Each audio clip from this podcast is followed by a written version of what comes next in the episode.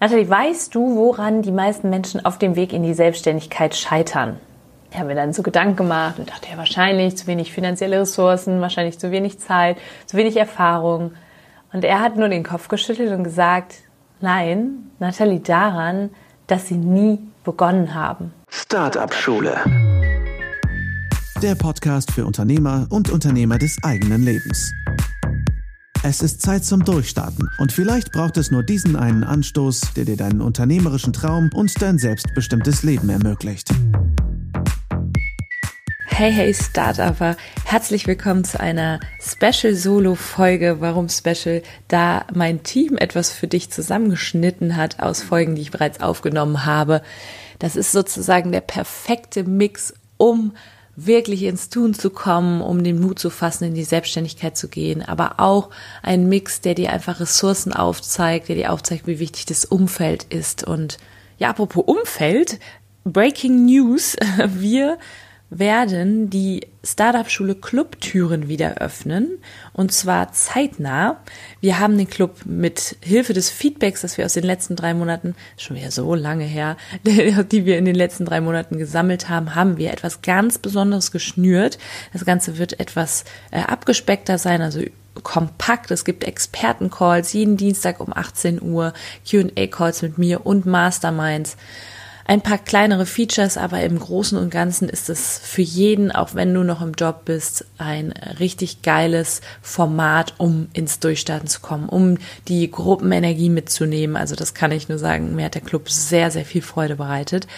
Und wenn du jetzt sagst, hey, ich will dabei sein, aber Vorsicht, ist für Durchstarterinnen und Durchstarter jetzt nicht so Larifari, äh, ich will mich da aushören, warum ich es noch nicht geschafft habe. Nein, wir gehen weg vom Weg von hin zu einem Hinzu. Das heißt, wir schauen, wo bringen wir dich hin gemeinsam im Club. Und wenn du sagst, hey, da erkenne ich mich gerade total wieder, schreib eine kurze Mail an info at startup-schule.com, Stichwort Startup Schule Club, ich bin dabei dann freue ich mich nämlich riesig auf dich. Wünsche dir jetzt mit dem Power Mix aus den letzten Jahren, tatsächlich ist auch eine sehr, sehr alte Folge dabei, wünsche dir sehr viel Spaß, denn ähm, ja, ich denke, du wirst einiges mitnehmen. Wenn du Lust hast, mal, schreib mir eine kurze Bewertung hier auf iTunes mit deinem größten Learning aus der Folge. Das hilft mir natürlich auch immer sehr. Alles als Liebe, viel Spaß. The best is yet to come. Let's go. Netzwerken ist wirklich das A und O und sollte, wenn man ein Vorhaben hat, definitiv Priorität haben. Ich habe ja schon einmal gesagt, dass es im Rahmen eines Vorhabens eigentlich nie, nie, nie notwendig ist, sich wirklich alles selbst beizubringen, sich alles selbst zusammenzusuchen. Und letztens ist mir dann in einem TED Talk auch noch ein Zitat von Bill NYE, denke ich mal, heißt er, untergekommen. Auf jeden Fall hat die Dame, die den TED Talk gehalten hat, hat dieses Zitat genannt. Und dieses Zitat lautete, jedem, den, dem du jemals begegnen wirst, weiß etwas, das du nicht weißt.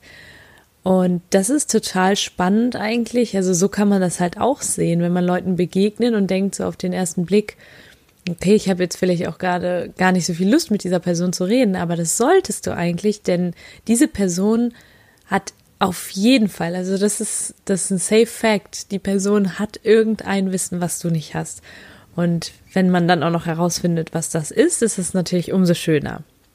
Jetzt fragt ihr euch aber sicher, ist man nicht auch einfach zum Netzwerken geboren oder weiß ich nicht, hat man das nicht vielleicht durch die Eltern oder so einfach mit auf den Weg gegeben bekommen?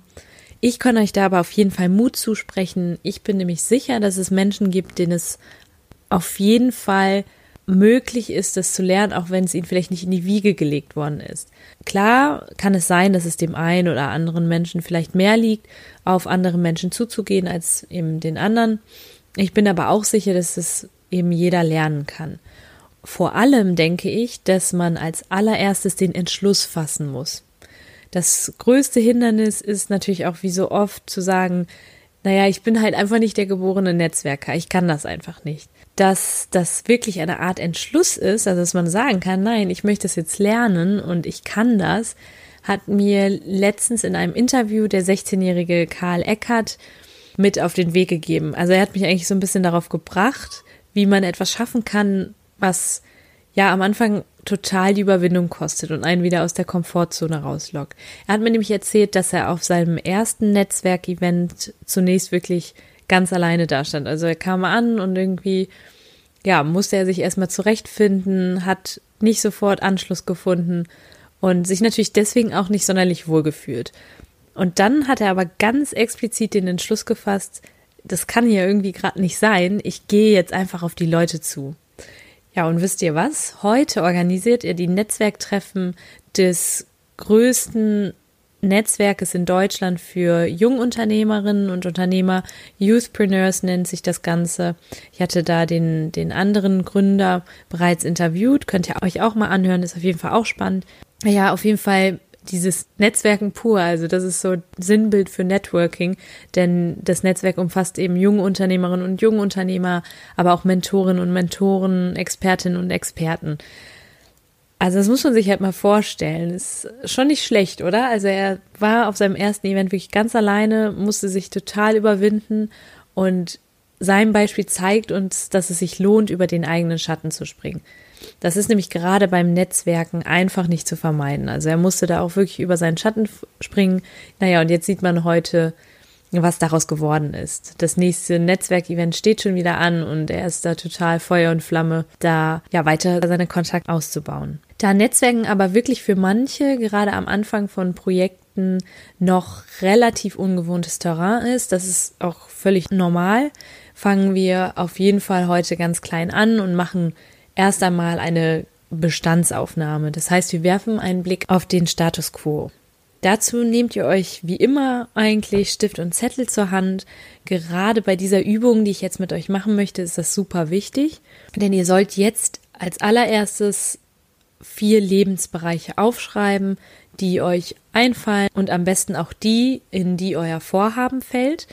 Auf Anhieb fallen mir Beruf, Hobby, Sport, Familie, Nachbarn, Freunde, Partnerschaft und ja, vielleicht auch noch, ja, Sport hatte ich schon, aber so die fallen mir jetzt auf Anhieb ein. Meine vier davon sind auf jeden Fall Familie, Tennis, also Hobbys, mein Startup, mein Beruf und meine Freunde. Ui, das sind schon wieder viel zu viele. Naja, sind es halt fünf, aber das sind auf jeden Fall so die, oder waren das jetzt sechs? Ich weiß nicht, auf jeden Fall waren das halt jetzt so die, die mir auf jeden Fall wichtig sind, die ich aufschreiben würde.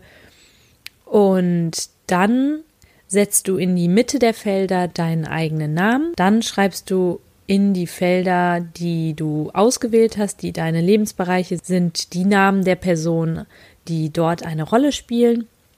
Jetzt kannst du Kreise um die Namen machen und dabei würde ich dich bitten, die Kreise größer oder kleiner zu zeichnen, je nachdem, wie wichtig dir die Personen sind.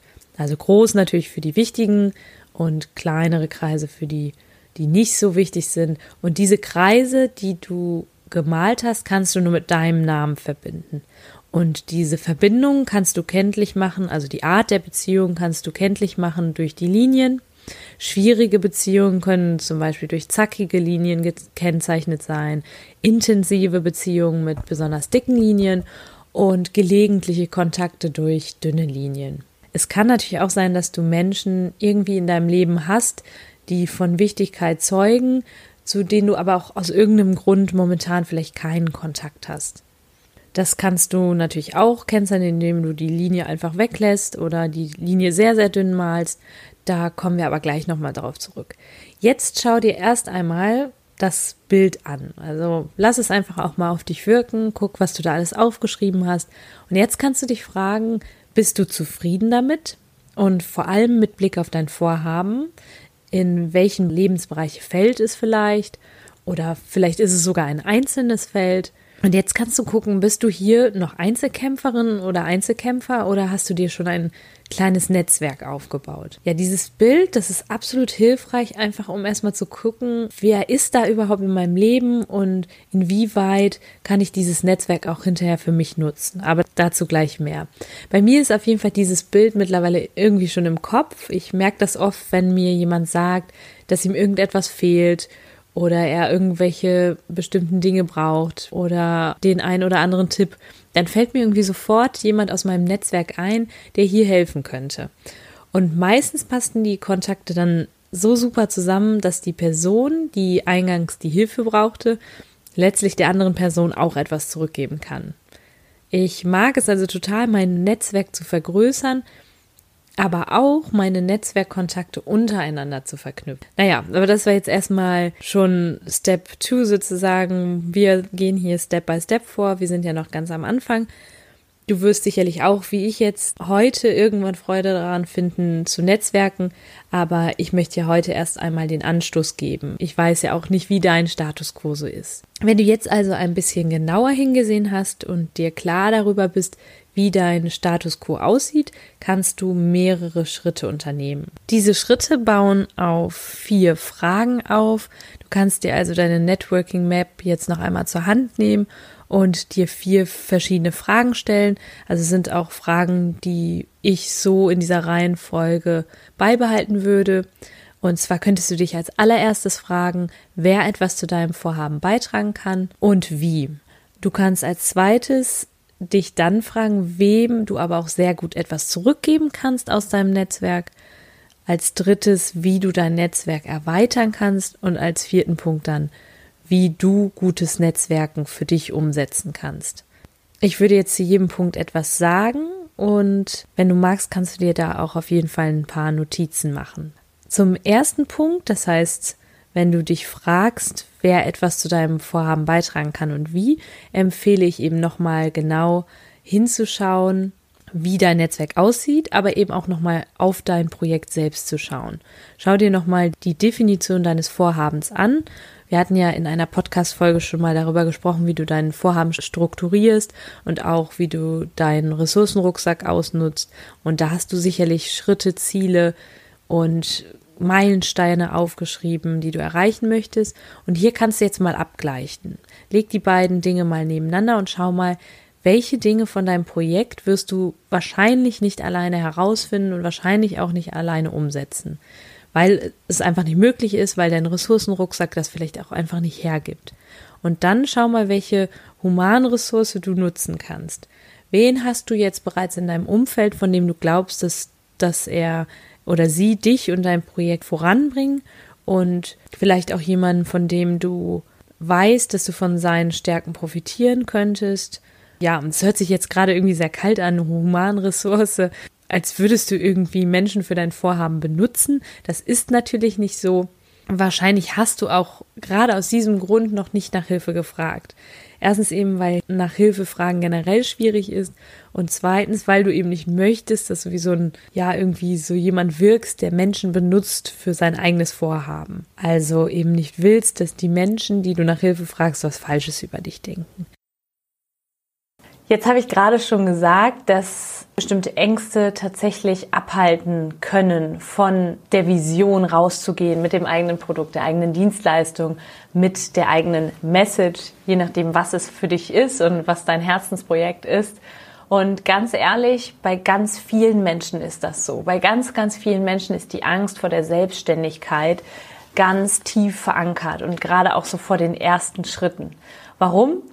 Naja, gerade meine Großmutter zum Beispiel, die war immer sehr auf Sicherheit aus, hat immer sehr, sehr viel Wert darauf gelegt, dass ich einen sicheren Job habe. Es hat die Kriegsgeneration.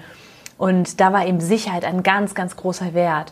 Und Ganz viele Menschen lassen sich davon immer noch unbewusst leiten. Sie verharren dann in unliebsamen Jobs, im Angestelltenverhältnis, die zwar regelmäßiges Geld einbringen, klar, also da eine Sicherheit haben, bezahlten Urlaub und vielleicht auch noch Weihnachtsgeld, aber tatsächlich quälen sich viele Menschen morgens zur Arbeit und wünschen sich ehrlich gesagt nichts sehnlicher als lebenslangen Urlaub oder einen Lottogewinn oder sowas in der Art. Also eine Art Schnellschuss, eine Schnellbefreiung aus diesem Job.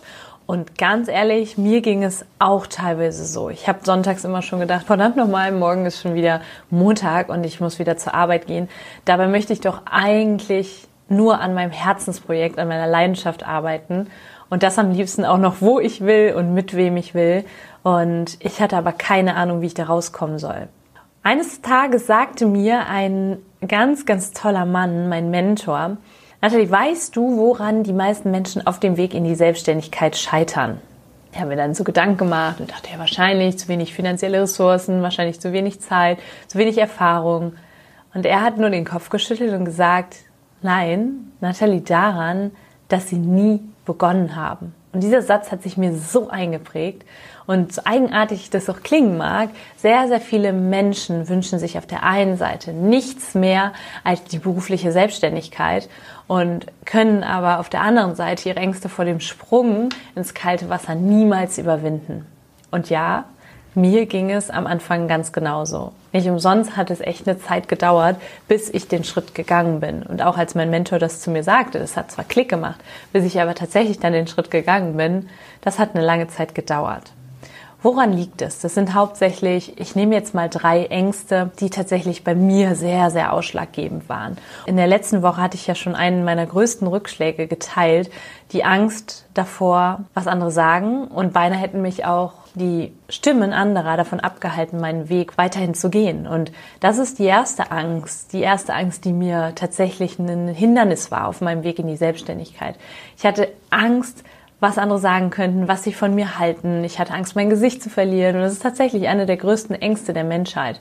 Ich hatte Angst, natürlich auch die falschen Schritte zu gehen, Ressourcen zu verschwenden, irgendwie ganz viel Geld auszugeben und vielleicht auch irgendwie was zu machen, was dann falsch ist. Und scheitern ist ja sowieso nicht toll. Das wird in der Gesellschaft ja auch immer noch sehr, sehr kritisch beäugt. Und Letztlich hatte ich auch das Gefühl, vielleicht, das kam auch gerade so von meiner Großmutter, die hat immer gesagt, konzentriere dich doch auf die eine Sache, auf deine Doktorarbeit, warum musst du denn noch tausend andere Sachen machen? Und ja, nicht nur das, also es war wirklich, habe ich ja beim letzten Mal erzählt, es war ein riesengroßer Pool an Faktoren, an Meinungen und Stimmen, die in meinem Kopf waren, einerseits, aber auch im Außen waren, andererseits, die mich tatsächlich fast abgehalten haben. Wann wurde das besser? Das habe ich letzte Woche schon ähm, angedeutet. Tatsächlich, als ich mich mehr mit meinem Mindset beschäftigt habe, mit meiner mentalen Stärke, eine Immunität entwickelt habe gegenüber der anderen, ein Gewinner-Mindset, das heißt, die Lust zu gewinnen war größer als die Angst davor, was andere sagen ich habe mich sehr, sehr viel mit meiner eigenen Persönlichkeit auseinandergesetzt, bin da sehr gewachsen. Aber eben auch die Gruppendynamik, der Umstand, dass ich auf einmal mich mit viel, viel mehr Menschen umgeben habe, die auch unternehmerisch aktiv waren, die mich verstehen konnten, anders als vielleicht andere, die meine Realität verstehen konnten und mein Bedürfnis rauszugehen mit einem Produkt, mit der Dienstleistung, um anderen Menschen damit weiterzuhelfen. Und das ist Punkt Nummer eins. Das war wirklich erstmal das, was mir sehr, sehr geholfen hat. Und ich habe gedacht, ja, jetzt kann eigentlich nichts mehr kommen. Jetzt habe ich so die schlimmste Angst überwunden. Und dann habe ich angefangen, mein Produkt, meine Dienstleistung zu entwickeln und bin da weiter reingegangen. Habe gesagt, ganz ehrlich, es ist egal, ich werde es den Leuten zeigen. Irgendwann werde ich die Gewinnerin sein. Ich mache weiter, ich ziehe mein Ding durch. Und dann kam auf einmal die nächste Angst. Also es ist halt, wir denken immer, ich habe das eine geschafft, jetzt kann nichts mehr kommen. Aber es ist einfach ein kontinuierlicher Prozess und das gerade auch hin zum Mut zur Selbstständigkeit. Das dauert, das braucht seine Zeit. Und diese zweite Angst, die bei mir hochkam, war das Risiko. Das Risiko, tatsächlich Geld und Zeit, also die wertvollsten Ressourcen, die wir in dem Sinne haben mit Blick auf unsere berufliche Karriere, dass ich die in den Sand setze. Es gibt ja sowas wie Opportunitätskosten. Das heißt, alles, was ich ausgebe an Zeit, an Geld, könnte ich theoretisch auch alternativ verwenden. Und das sind die sogenannten Opportunitätskosten. Ich könnte, anstatt Geld und Zeit aufzubringen, um an meiner Startup-Idee zu arbeiten, könnte ich auch Zeit mit Familie und Freunden verbringen. Das heißt, es sind riesig große Opportunitätskosten. Und ich habe gedacht, und wenn ich dann scheitere, dann habe ich alles in den Sand gesetzt. Und das war dann tatsächlich auch der Fall. Ich habe ja erzählt, dass ich mich sehr viel mit einer Gruppe umgeben habe von Menschen, die schon da waren, wo ich noch hin wollte, mit Menschen, die aber auch ähnlich auf dem ähnlichen Weg waren. Und da habe ich das erste Mal auch so gehört, dass ein Scheitern überhaupt nichts Schlimmes ist. Auch wenn ich scheiter, wird das eine der krassesten und größten Erfahrungen sein, die ich machen werde. Das war damals zum Beispiel der Businessplan-Wettbewerb, an dem ich teilgenommen habe. Da war das erste Mal für mich wirklich so dieses Gefühl, egal was passiert, ob ich hier diesen Businessplan-Wettbewerb gewinne oder ob ich letztlich mega erfolgreich werde.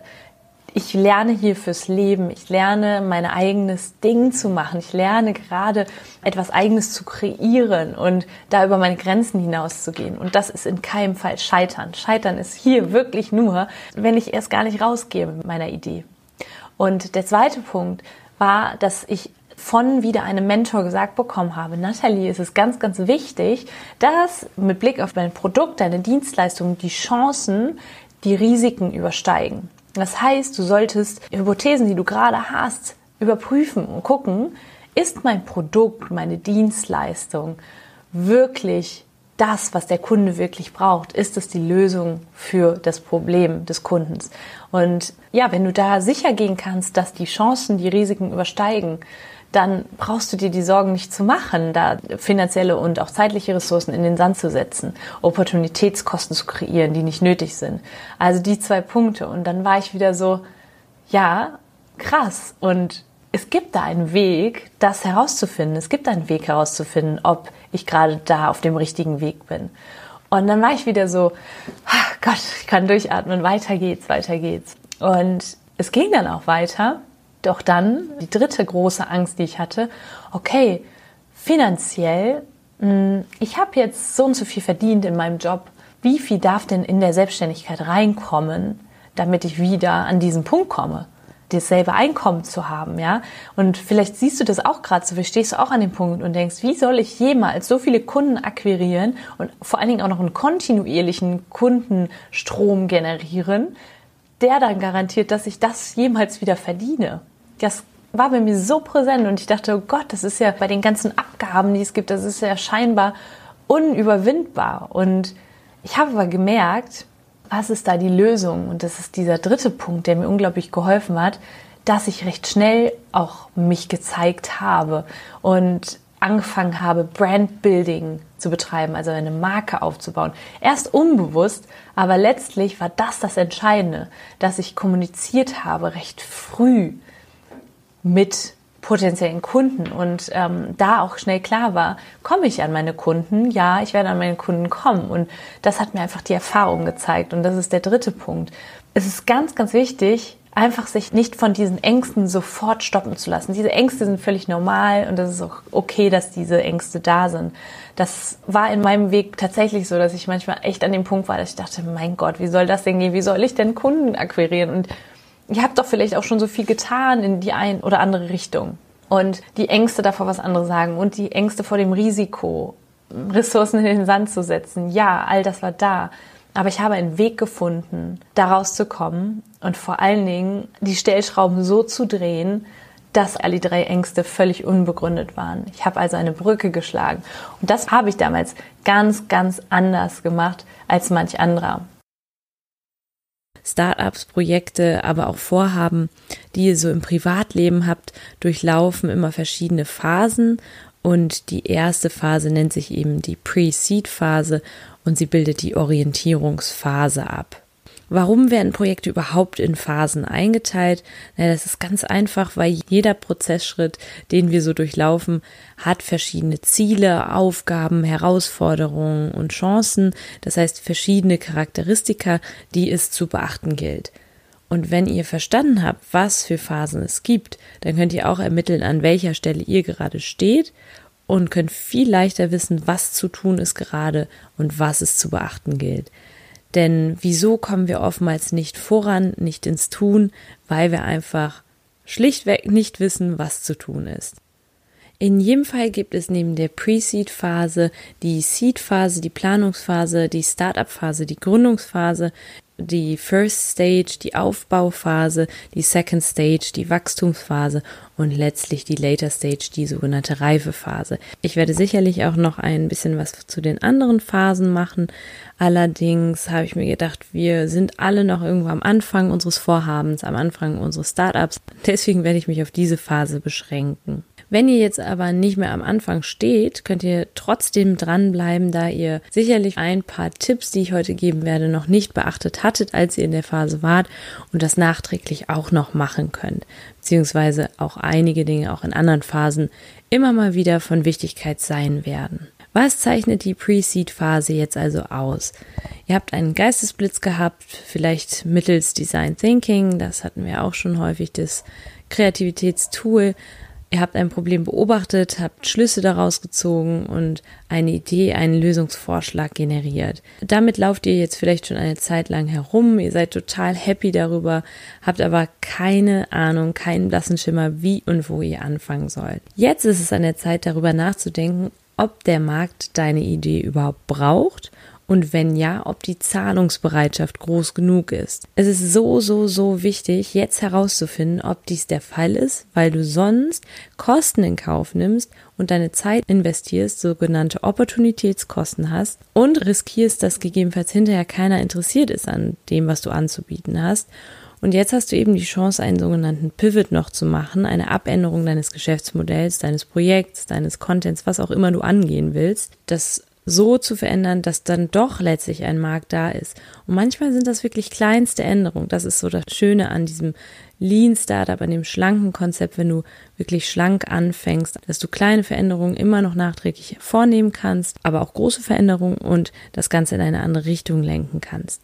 Wie bekommst du das jetzt heraus? Also wie bekommst du heraus, braucht der Markt das, was ich anzubieten habe und ist eine Zahlungsbereitschaft vorhanden? Ganz einfach, indem du einen Prototypen baust. Das hatte ich euch schon mal gesagt, auch mit Blick auf Lebenskonzepte, immer Prototypen bauen und damit rausgehen. Du sollst Menschen befragen. Wieso liebe ich dieses Lean-Konzept so? weil du mit einfachsten Mitteln deine Beta-Version, deinen Prototypen herstellen kannst. Du wirst jetzt sagen, ja, pff, Nathalie, ich bin doch einfach kein Webdesigner, will aber jetzt hier eine Website erstellen, ich möchte eine App entwickeln, bin aber doch kein Entwickler, habe doch gar keine Programmierkenntnisse um damit zu den Leuten zu gehen. Da kann ich nur sagen, es ist überhaupt nicht mehr schwer. Du brauchst nicht Entwickler zu sein, um eine App zu prototypisieren. Das geht, glaube ich, nicht, um eine App als Prototyp zu bauen. Du brauchst ganz einfach erstmal irgendetwas, was dir hilft, den Menschen einen ersten Eindruck zu verschaffen. Und das können zum Beispiel auch erstmal Mockups sein. Du skizzierst also zum Beispiel deine App. Es gibt mittlerweile Vorlagen von Tablets, also von Screens, die kannst du dir ausdrucken und da kannst du ganz einfach skizzieren, einfach mal reinmalen, wie so das User Interface, das, was der Nutzer hinterher sieht, wie das aussieht. Es gibt aber auch an sich schon wunderbare Apps, die es dir ermöglichen, Prototypen von Apps zu machen. Da gibt es eine, die heißt Just Design. Die kann ich euch auch auf jeden Fall mal in die Show Notes packen. Ich hatte jetzt mit einem von Startup Teens gesprochen, der macht das mit Adobe selbst. Da musst du eine Version kaufen. Allerdings kannst du auch eine sieben Tage Testversion erstmal ausprobieren und da kannst du auch so Sachen nicht nur PDFs mit erstellen, sondern da auch Buttons mit mit einbauen, die dann wirklich so eine sehr realistische Einschätzung geben oder sehr realistisches Bild davon, wie das hinterher mal aussehen könnte. Diese Apps kosten meistens etwas, das lohnt sich aber allemal, weil das sehr, sehr realistisch ist, wie gesagt. Wenn du jetzt kein Startup gründest, sondern einfach nur irgendwie einen neuen Lebensentwurf hast oder ein Projekt, du möchtest zum Beispiel ein neues Hobby anfangen oder ein Ehrenamt übernehmen und willst einfach mal die Meinung von jemandem anderen einholen, ob das überhaupt zu dir passt. Manchmal kann man sich selbst ja auch nicht so richtig gut einschätzen.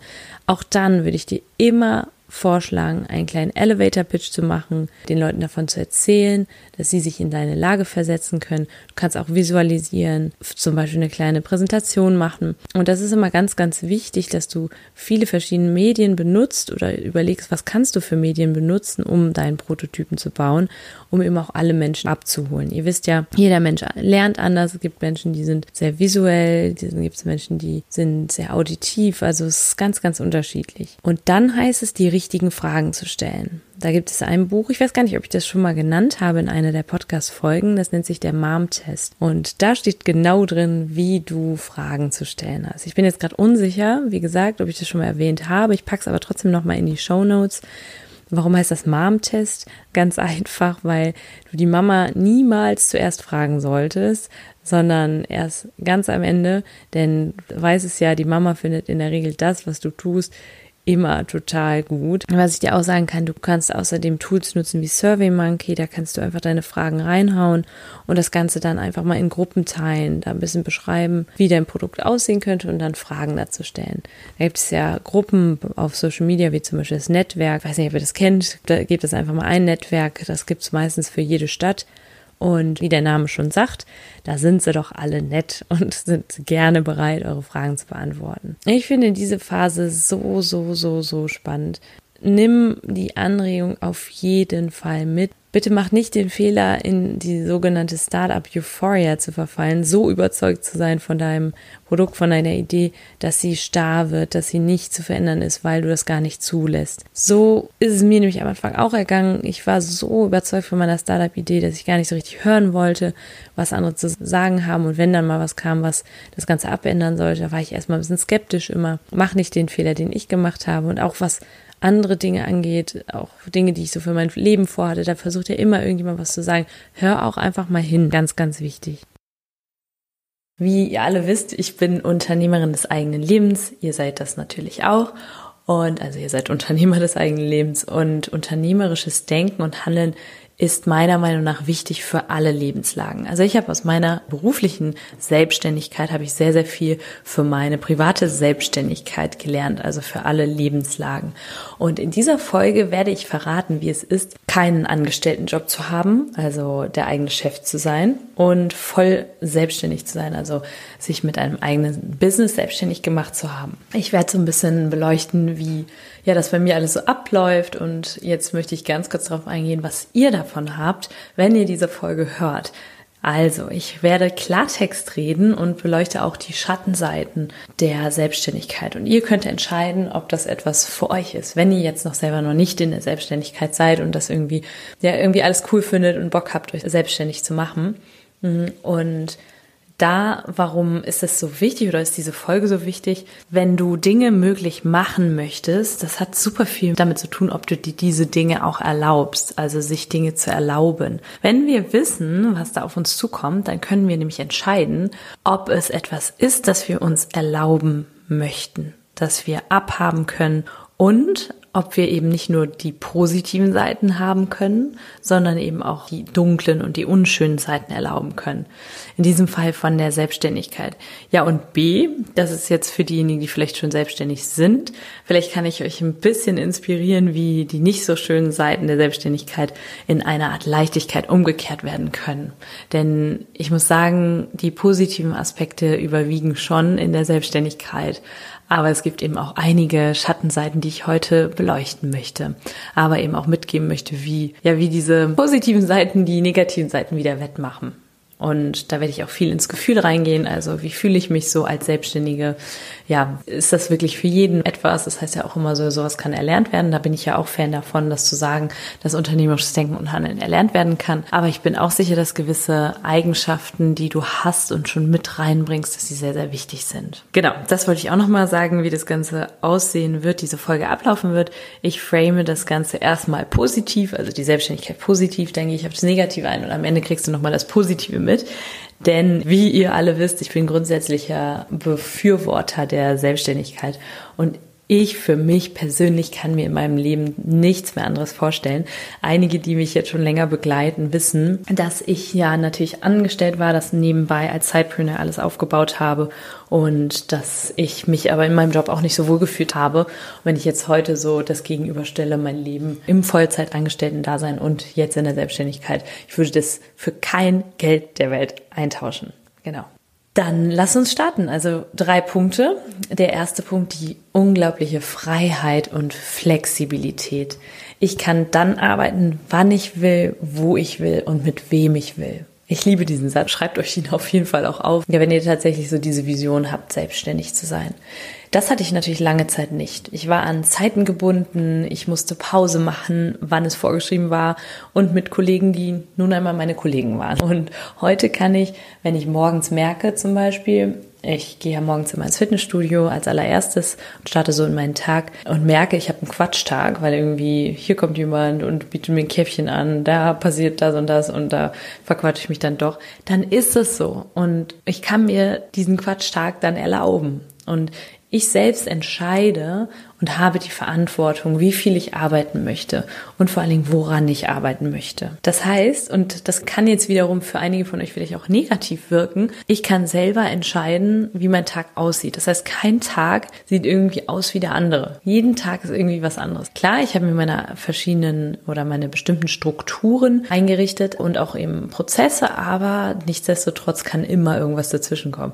Und ich liebe das. Einer meiner großen Werte ist so die Variety, also die Vielfalt und ich mag das gerne. Mir wird schnell mit Dingen langweilig, wenn ich immer dasselbe mache und deswegen ist das gerade für mich, für eine Persönlichkeit, die darauf sehr viel Wert legt, sehr, bietet sich sehr an. Und ich selbst habe da eben die Verantwortung, kann das entscheiden, wie viel ich arbeiten möchte. Ich bin da eben mein eigener Chef und kann entscheiden, wie lange, wie viel ich arbeite, aber ich kann eben auch gucken, an was ich arbeiten möchte. Und keiner sagt einem irgendwie, was zu tun ist. Ich habe das eben schon erwähnt, ich bin mein eigener Chef und das, was mich total glücklich macht, ist, dass ich nicht an den Zielen von jemand anderem arbeite, sondern an meinen eigenen Zielen. Ich habe meine eigene Vision und weiß selber, was ich will und brauche da jetzt nicht immer Acht zu geben, ja, dass ich den der Vision eines anderen zuarbeite. Das geht natürlich absolut auch. Also wenn ich irgendwie für jemanden arbeite und seine Vision kenne und die total ähm, unterstütze und mich da mitbeteiligen möchte, das ist auch völlig in Ordnung. Ich habe nur gemerkt, in den Jobs, die ich bisher hatte, ist da von der großen Vision bei mir unten, sage ich mal, nie viel angekommen. Und deswegen bin ich da sehr froh, dass ich mir meine Vision, also den Job kreiert habe, um meine Vision herum sozusagen. Und das ganz wichtig, ich merke das immer wieder, das Umfeld. Es gibt ja diesen Spruch und den kennt ihr aus meinem Podcast schon. Du bist der Durchschnitt aus den fünf Menschen, mit denen du am meisten Zeit verbringst. Und man mag darüber streiten. Also ich habe jetzt auch schon viele Leute gesagt, hey, fünf Menschen und verstehe ich nicht, äh, ist vielleicht auch nicht für jeden gleich. Allerdings bin ich schon der Meinung, dass es sehr, sehr viel zu tun hat, wie du dich fühlst den Tag über und wie du so deinen Tag bestreitest, dass das sehr abhängig ist von den Menschen, die dich umgeben. Und ich merke das jetzt gerade, weil ich in einem wunderschönen Office bin und mit großartigen Menschen mich umgebe, wie das auch auf mich, diese ganze Energie, die hier ist, wie sich das auf mich und meine Arbeitsmotivation auswirkt. Und das hatte ich eben im Angestelltenverhältnis bisher nicht. Ich konnte mir da nicht aussuchen, mit wem ich arbeite. Und vor allen Dingen bin ich ja auch der große Befürworter von, mach dir das Leben so, wie es dir gefällt im Prinzip. Ne? Und in der Schule ist das ja schon so. Wir kommen irgendwie um 8 Uhr morgens in die Schule, müssen dann mit Mathe starten und jeder hat ja irgendwie einen anderen Rhythmus. Und ich habe zwar meine Morgenroutine mit Sport und Meditation, aber ich sage nicht, das ist etwas für jeden.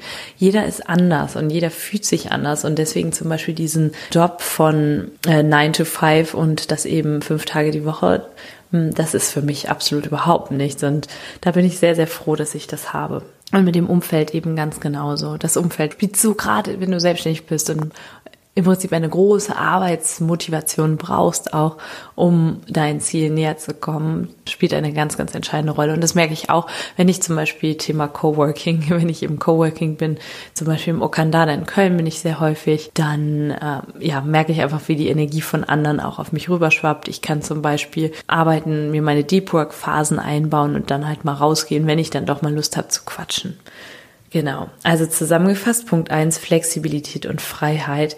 Ich kann arbeiten, wann ich will, wo ich will und mit wem ich will. Ich liebe es. Ja, ich glaube, meine Begeisterung für die Selbstständigkeit ist jetzt tatsächlich, ähm, ja, ich sag mal, durchgekommen und zu euch durchgesickert. Jetzt möchte ich aber auch auf den zweiten Punkt eingehen, und zwar die Herausforderung. Das heißt ja so oft, in dem Wort Selbstständigkeit steckt selbst und ständig. Manche Menschen sagen, es kostet, hat mich Blut, Schweiß und Tränen gekostet, mein eigenes Business aufzubauen. Nein, also ich sage ja ganz klar, nein, so hart ist es nicht. Und das ist ja auch immer das, was du glaubst. Damit hast du auch recht. Und ich muss jetzt gerade aber dennoch an dieses eine Lied denken. Ich glaube, das heißt Eiskalt von äh, Loredana. genau, das ist okay. So, so ein jugendlichen Lied. Auf jeden Fall ähm, singt sie, alle machen Auge auf meinen Lifestyle. Und das ist ja auch klar. Zum Beispiel auf Instagram sieht das auch immer, wenn Menschen über Selbstständigkeit sprechen, über ihr Business, sieht das immer alles wunderbar aus. Und ich sage auch nochmal, größtenteils ist das ja auch so. Für viele Menschen ist das ein Geschenk. Für mich ist das ein Geschenk. Ich wache jeden Morgen auf und weiß, ich darf meinen Tag heute wie ein Abenteuer erleben. Ich darf meinen Tag heute gestalten, so wie ich möchte. Ich darf für mich selbst denken, handeln und Dinge angehen, die, die ich selber kreiere. Allerdings gibt es ein paar Punkte, die es zu beachten und vor allem anzusprechen gilt. Denn ja, also ich will wie gesagt Klartext reden, denn ganz oft wird das immer so dargestellt, als wäre das halt mega erstrebenswert. Entrepreneurship, Unternehmertum ist das A und O. Aber diese Flexibilität und diese Freiheit, von der ich eben gesprochen habe, kann einem sicherlich auch zum Verhängnis werden.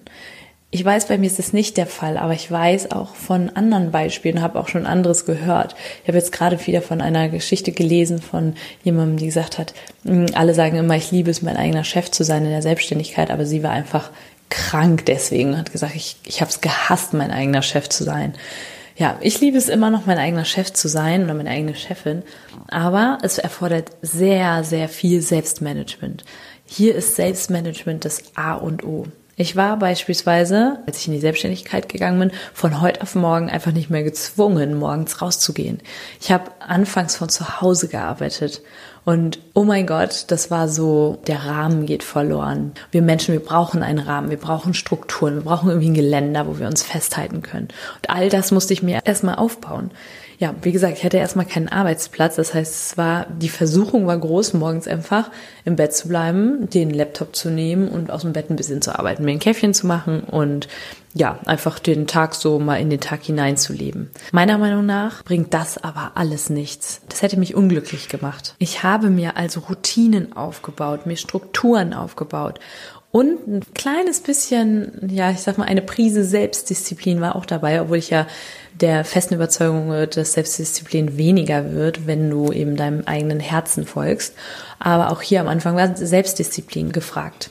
Also ich habe mir wirklich meine Morgenroutine und den Wecker gestellt, Morgenroutine weiterhin gemacht und bin zum Sport gegangen. Bin erstmal aus dem Haus gegangen, um dann später wieder nach Hause zu gehen. Aber wusste direkt, ich brauche irgendwie ein Coworking, ich brauche irgendwie ein Büro.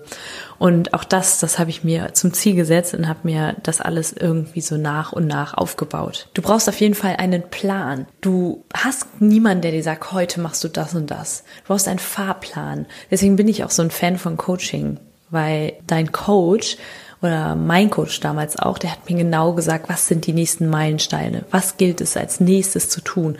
Und ich war dann oft nämlich am Anfang so ja, ein bisschen lost und wusste jetzt gar nicht, okay, was, ich sehe nur das große Ganze, da wo ich mal hin will, aber was sind so die kleinen, runtergebrochenen Ziele. Und deswegen selber sich Gedanken machen, was steht heute an, was gilt es heute zu bearbeiten. Ja, und was braucht es dafür? Generell für die Selbstständigkeit, so heißt es ja auch, und es ist auch wahr, äh, es braucht Mut. Und es braucht Mut, selber sich Gedanken zu machen und sich nicht sagen zu lassen, vorschreiben zu lassen, was zu tun ist. Ich habe ein Zitat von Coco Chanel für euch und zwar The most courageous act is still to think for yourself aloud. Das heißt wirklich auch mal für sich selber zu denken, das auszusprechen und das in Taten zu übersetzen.